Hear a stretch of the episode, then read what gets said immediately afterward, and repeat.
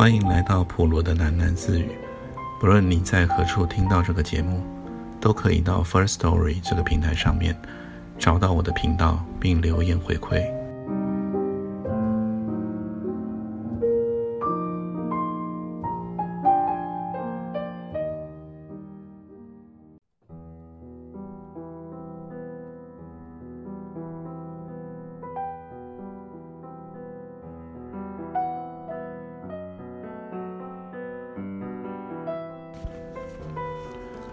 毫无意义地坐在沙地里，马蒂不知道何去何从。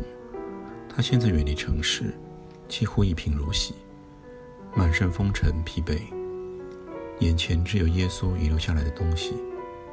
从台湾跑到马达加斯加来，玛丽最终得到的，难道就是这样荒谬的据点？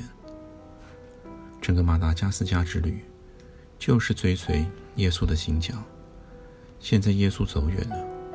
但是他的宁静，留给马蒂的，是混沌未解的心思，和一条毯子，一把匕首，一个木碗，一个针灸包。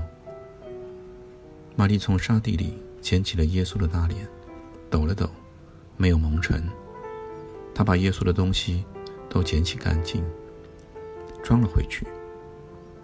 左肩是自己的小背包，右肩是耶稣的大脸。马蒂踏上了他的旅程，没有目标，没有方向。多日以来，依赖耶稣的路途，马蒂连身在何处都已经茫然。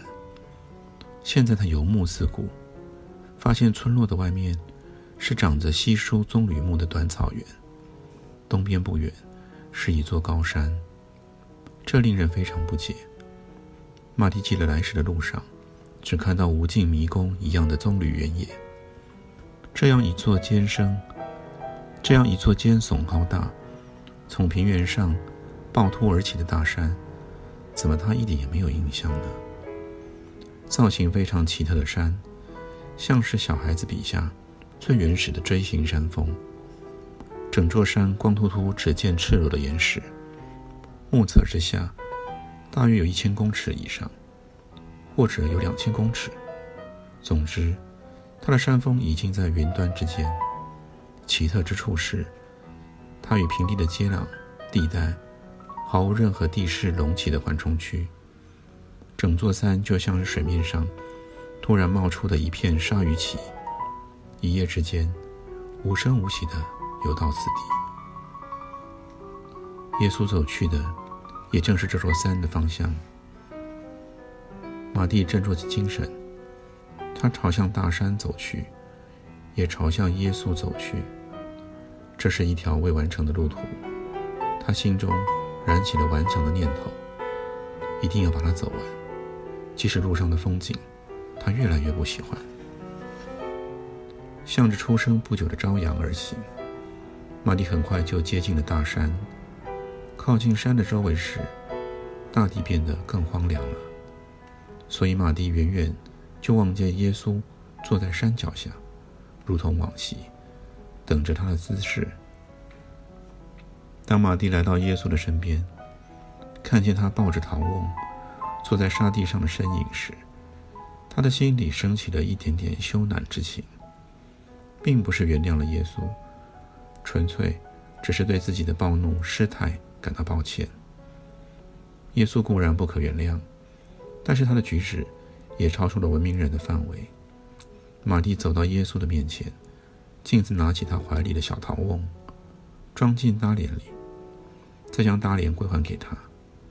这是一个形式上的和解。耶稣背起了大脸，缓步走上了山坡。马蒂跟了上去。为什么还跟着耶稣呢？因为马蒂心里有一个奇怪的感觉，他觉得耶稣要他跟着他。这感觉马蒂没办法形容，只知道这是一个很清楚的讯息，来自耶稣，而他的一颗心接收到了，像是从传真机收到的一张风景明信片，整体上很模糊，但大意是清楚的。他要他跟着他，所以马蒂来到了山脚下，现在他又跟着耶稣爬上了山。山坡上并没有成型的路径，他们踩着细细碎的石粒往上而行，每踩一步，就有小片的石屑滚滚落下山坡。这座山的走势不算和缓，但也不至于太陡峭，正好让他们可以保持步行向上。只有在险峻处，才需要加上双手攀爬。刚开始上山时，马蒂还频频回首，山下是一望无际、黄褐色的短草原，草原上疏落点点棕榈树影。就在山脚下不远，几十间草屋路脊而立，是那个死村。一整个村子的人，在这一天黎明死光了。他们死在马蒂的眼前，虽然已经尽了力。但亲眼看见全村死绝，还是让玛丽难过极了。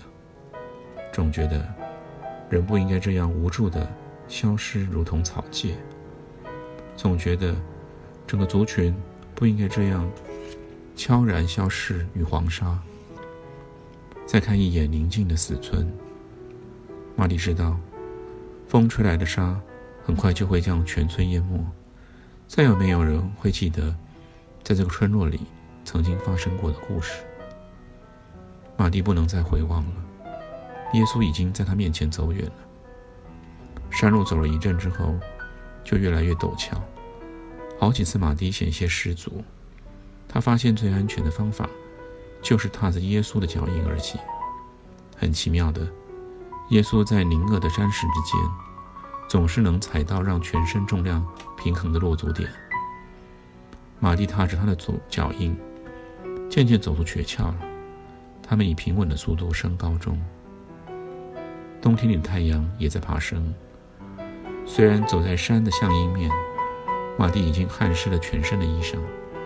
山石间开始可以见到一些强韧的小草，从稀薄的土质中吐露出鲜嫩的绿意。马蒂频频挥袖擦汗，他的双腿有些酸痛了。现在两手攀着。险崖上突出的岩石，他脚尖一滑，就踢落了一滩石子，滚向山下。马蒂正试图平衡住，耶稣从险崖上面伸下手来，将他拉了上去。背靠着崖壁，大风吹来，鼓胀起马蒂的袍子。站定之后，马蒂才发现，他们已爬上了大约三分之一的高度。玛丽随着耶稣坐下休息，俯瞰山下的景色。太阳刚爬过了山巅，一瞬之间，玛丽和耶稣坐着的阴蔽处变成了向阳面，四周顿时明朗起来。大山在原野上投下的阴影也逐渐收拢，阳光照亮了山下的那个死村。从这里看下去，四周平野开阔。死村就在他们的下方。玛蒂看见了村子里的褐色草屋，像一朵朵香菇一样，呈椭圆形状排列。他看见了村子里的小广场和村口的树丛，熟悉的景象，但在玛蒂眼里，却又是另一番风景了。因为坐在此刻的高度，玛蒂不只看到了死村，他的双眼看见了死村以外更多的地方。他对于自己所见惊讶不已。这个死村看起来不再阴气森森，事实上正好相反。马蒂看到了一片繁荣的生命力。死村的外面是广阔的干草原、疏林地形。马蒂一路走来，对这景象自然不陌生，但是旅途上的他却忽略了另一个重要的角色——那种长着像狮子一样的种子。的细铅笔状植物，马蒂自己把这植物取名叫做刺螺笋。刺螺笋靠着途经的动物，将它难产的种子播送到远方。如果一直没有人兽经过，那么长久的等待之后，它那狮子一样的种子就枯萎掉落到枝梗底下，长出新的嫩芽，在母株旁衍生出新的刺螺笋。从现在的高度看下去，马蒂才知道，看起来毫无意义、随处生长的刺芦笋，原来是这么的有规模、有计划的在发展它的巨观生命体。每一颗刺芦笋都先从母株四周繁殖出一簇绿茸茸的根据地，然后朝向最近的另一丛生长过去，缔结成一个条条带状的生长区。而成型的带状刺芦笋丛又会朝最近的另一片带状刺芦笋蔓延，最后连接成更大的带状刺芦笋王国。现在马蒂看到的就是。从旷野上四面八方合纵连横而来的刺芦笋，像一只绿色的巨型手背，以季节为单位，缓缓地伸展开来，正要淹上死村的限制。而死村所在的位置，无疑是旷野里的水源地。浅绿色的、强韧而善于等候的刺芦笋，是旷野里不动声色的赢家。他此刻正以充满生命力的绿爪，延伸向那个黑暗的死村。阳光下面，马蒂看到刺芦笋青葱昂扬的姿势，活泼地摇曳在风里。对人来说，是个凄凉的死村；在旷野里，这是另一片生气盎然的滋养美地。有什么重要的东西，在马蒂的眼里结成了泪水？他的眼泪滚落到地面。变成山缝里一株小草的快乐食料。一个村子死了，马蒂非常悲伤，因为他终究是一个人了，有着人的感情。但如果不以人的角度去观望呢？那么就没有悲伤的必要了，连悲伤的概念都没有了。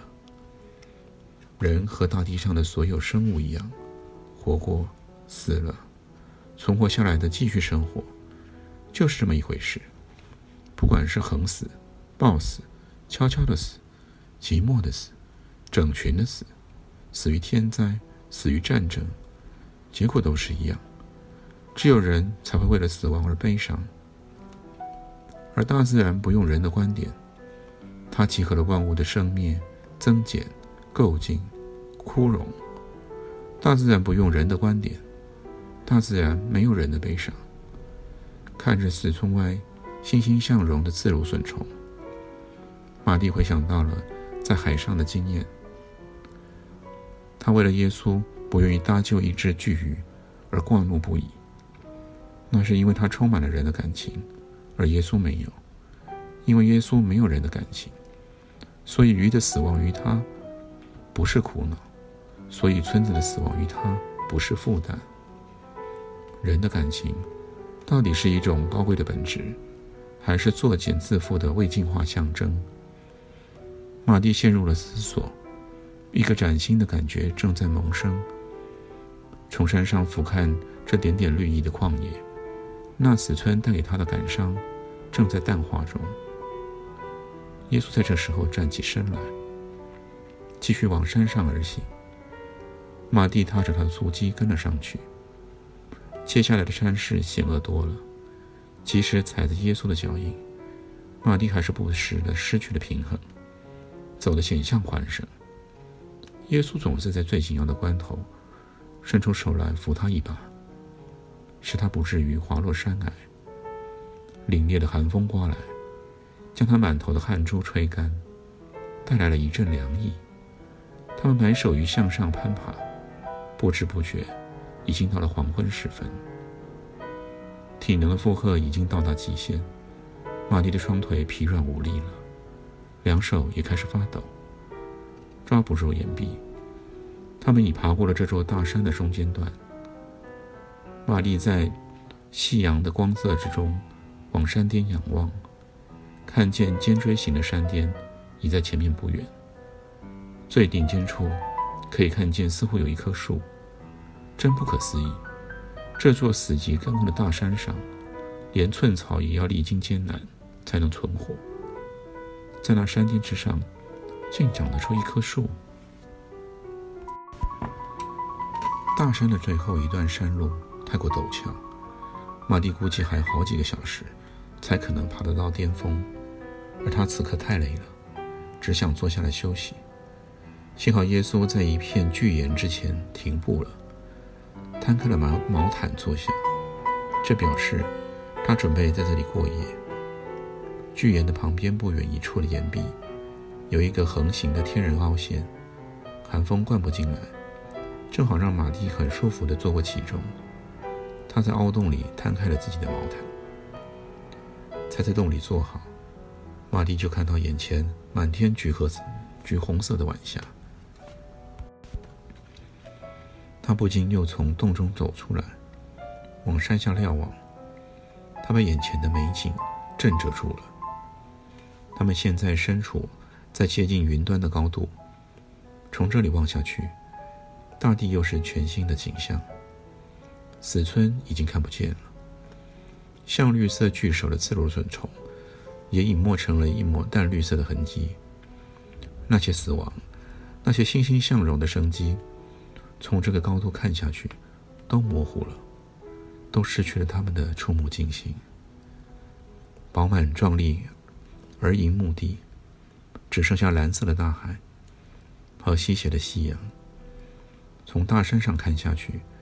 眼前只有黄色的土地，蓝色的海，绽放橘红色光芒的天空。生命在这三者之间太美、太微小、太微小了，只是附着在地球表面的微尘。大海拍击土地之处，该是雪白色的浪花吧？从这里看不见，但是马蒂记得，海滩边的浪花，他是在那里遇见耶稣的。一百万年之后，马蒂、耶稣以及他身边的所有生命都不复存在了，可能连他们的后代也绝迹了。可是天地长存，一百万年后的浪花还是要照样的拍打在海岸，潮来潮往。只有不用心灵计算时间的，才能脱离时间的摆弄。